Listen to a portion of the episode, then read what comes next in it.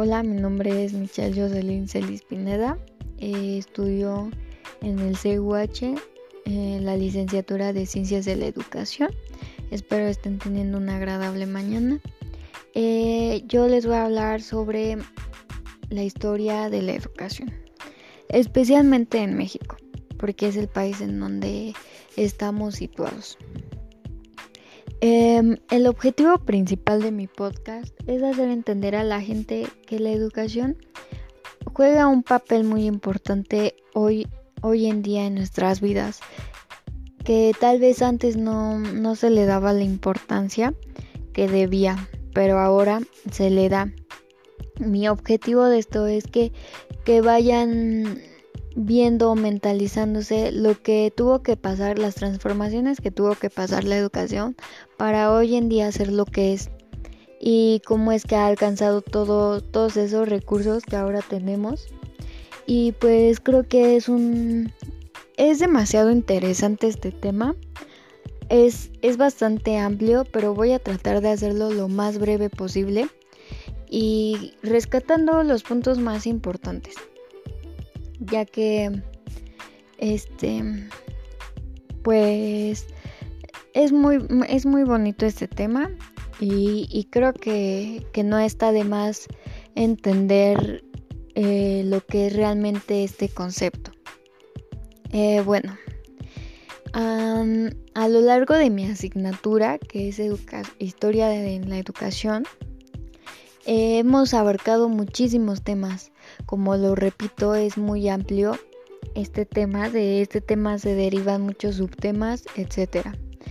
Pero voy a, decir para mí cuáles son los más importantes y el por qué son importantes. Bueno, empecemos. Uno de los temas más importantes es eh, cómo inicia todo esto de la educación y nos remontamos a épocas pasadas. Eh, pues la educación en la antigua Grecia.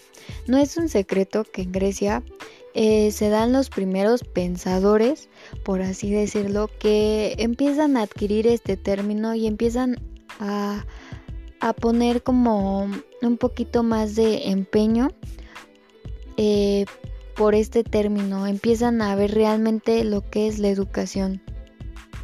Mm, sin embargo, su educación era más artística, era deportista, em, y a esto me refiero a que eran como más prácticos, o sea, para ellos la educación era eh, la pintura, las manualidades, el hacer algún deporte. Em, para estos, ello, esto era educación. Em, también eh, vemos un tema, el cual son movimientos educativos y pedagógicos. Eh, pues bien, eh, los movimientos educativos yo creo que para mí han sido los más importantes ya que si, no hubiera, si no hubieran existido esos movimientos ahorita la educación no sería lo que es. Y bien, pedagógicos nos referimos más a que ya se empieza a tener ese tacto con los infantes. Pedagogía se refiere más a los niños. Y eh, a educar eh, va, con, va de la mano con, con la escuela. Se empiezan a ver ya todos estos términos juntos. Y bien, un, un punto importante que que rescato especialmente de esta lectura es que lo pedagógico como campo en construcción y disputa por los diferentes intereses de la sociedad. Ok, ¿a qué entendemos como a qué entendemos por esto? Entendemos que la educación debe de irse acoplando a las diferentes épocas, debe de irse transformando y debe de irse adaptando a las necesidades de cada una de las personas. Un ejemplo es de que hoy en el 2020 no tenemos la misma educación que se tenía en 1810, en 1820, no es la misma. Se ha tenido que ir transformando, adaptando a, todos esos cambios que han venido con ella. Eh, bien, si nos centramos un poco más en lo histórico, eh, vimos eh, fechas demasiado importantes, las cuales acomodamos en una línea del tiempo. Y pues bien, eh, la educación en México entendemos que empieza en 1325 y esta empieza con los aztecas.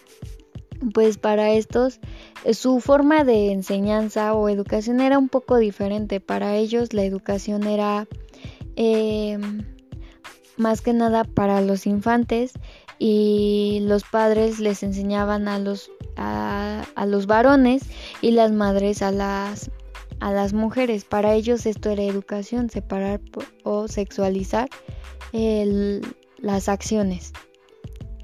Eh, pues bien, aquí entendemos que las mujeres se dedicaban a la educación en casa, que eran los labores domésticos, y los hombres salían a la recolecta, a la agricultura, etc. En 1519 eh, se viene una, un intento de sustituir la educación. Em, aquí los, franciscanos enseñaban a leer y a escribir a los indígenas. Eh, cabe recalcar que aquí es, este, se empiezan a adoptar nuevas, nuevas formas de enseñanza porque llega lo que es la, eh, mm, llega lo que son los colonos y tratan de, de, enseñar a los indígenas, porque pues estos ya traían formas diferentes de enseñanza. Es como lo vemos en, en 1537, Nueva España, Nueva España, nueva institución superior. Tratan de traer sus, sus, sus tradiciones, costumbres que tenían ellos en Nueva España, las tratan de, las tratan de, traer a México. Eh, bueno, a lo largo de la historia, eh, cabe recalcar que en México se vivieron demasiadas transformaciones.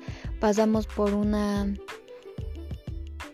por una colonización, pasamos por por aquel mando de la iglesia eh, pasamos por aquella educación teológica que todo era enseñado a través de, una iglesia. Cuando vienen, eh, cuando cuando Cristóbal descubre América, vienen con nuevas enseñanzas, vienen con nuevas propuestas. Eh, y se trata de inculcar a los indígenas que en ese tiempo habitaban nuevas costumbres y se empieza a ver una transformación infinita de esta llamada educación. Em, pues bien, em, en México em, es muy padre porque en México se dan algunas de las primeras instituciones para, para, educar. Como por ejemplo aquí en México se crea en 1934 el IPN. Eh, se crea por Gonzalo Vázquez, secretario de Educación. Se crea el Instituto Nacional de Antropología e Historia, se crea la Campaña Nacional de Alfabetización en 1942, en 1946 se propuso ampliar el concepto de educación ante la Cámara de Diputados, es decir, se empiezan, llegan nuevos pensamientos eh, a las personas de que la educación no podía seguir como estaba, no solamente los hombres podían recibir esta, sino las mujeres también podían. Aquí ya se empieza a ver, em, se empieza a entrar en un contexto de igualdad, donde la mujer tenía los mismos derechos del hombre al ser educada. Pues bien, recordemos que la educación eh, es algo que ya traemos de nacimiento.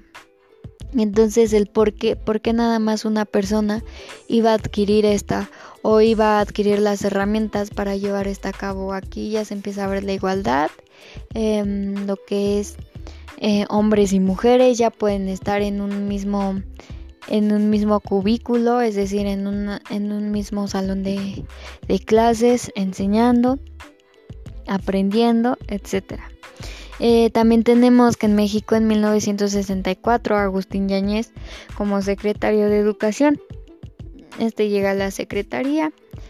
Mm, también tenemos que en 1968 se crea la telesecundaria, eh, también llamado CONACIT Eh, aquí pues se trata de implementar una eh, diferente técnica de enseñanza, eh, la cual ya es más moderna porque cabe, cabe decir que se empieza, dentro de todos estos cambios empieza una globalización que trae consigo la, la globalización un avance. Y dentro de todos los términos eh, al que más impacta es a la educación, porque vienen consigo nuevas leyes, nuevas formas de enseñar, etc.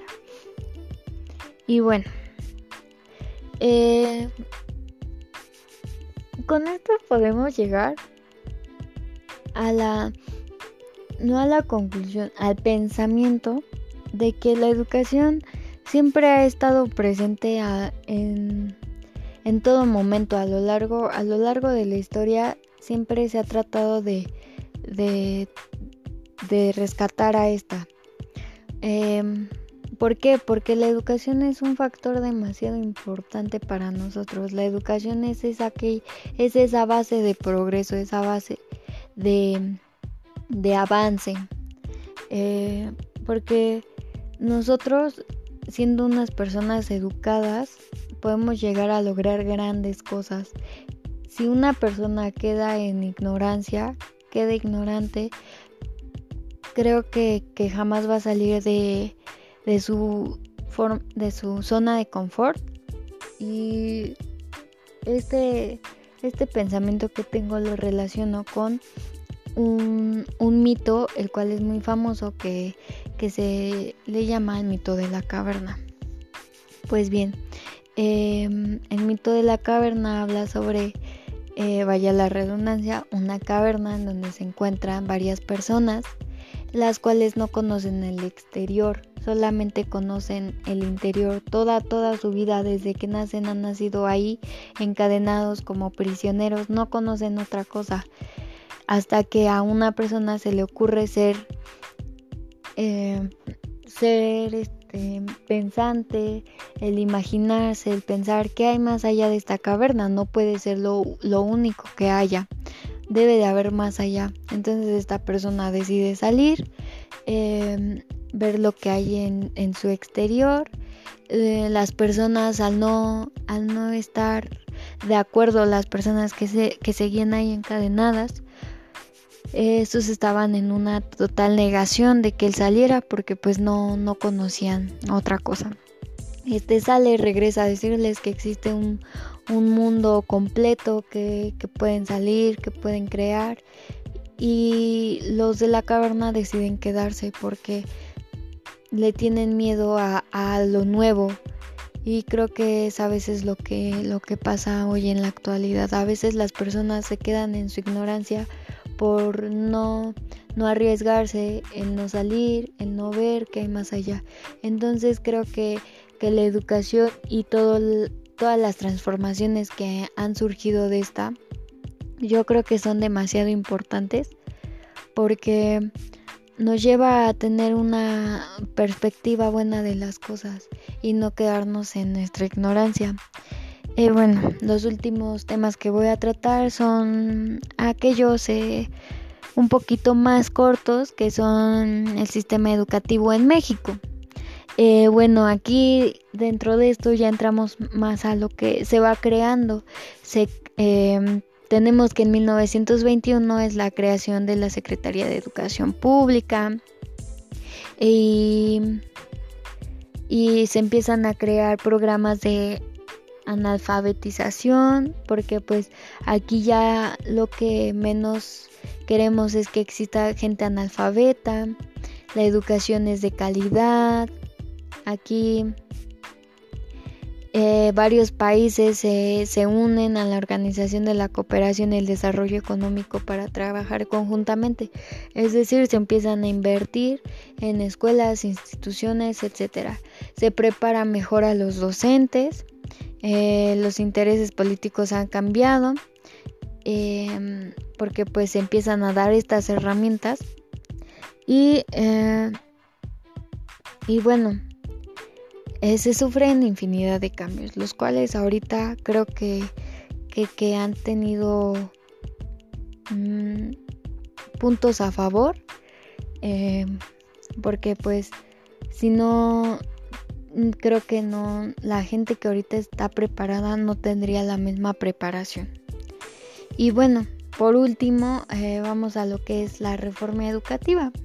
Esta reforma inicia en el sexenio de Enrique Peña Nieto y eh, se empiezan a puntualizar eh, y a determinar cómo, cómo, se tiene que dar la enseñanza, cómo, cómo es que se tiene que llevar esto a cabo. Y más que nada la reforma es, un, es una ley, es se tienen que cambiar las reformas, como lo mencionaba anteriormente, cada que cambia una época la educación se tiene que adaptar a la necesidad y esto es lo que hace la reforma, ir adaptándose e ir este cambiando conforme conforme pase pasen los años. Y bueno, más que nada eso es una reforma educativa y, y bueno, eh, creo que eso sería todo por, por hoy. Eh, espero haberles dejado algunos puntos muy claros. Creo que para mí esto es lo que yo he aprendido a lo largo de la asignatura. Son puntos demasiado claves, pero creo que mm, demasiado importantes también para que tengamos en cuenta lo que ha tenido que sufrir la educación para llegar hoy a, ser, creo, uno de los términos más importantes eh, y creo la necesidad más importante que tenemos nosotros como personas.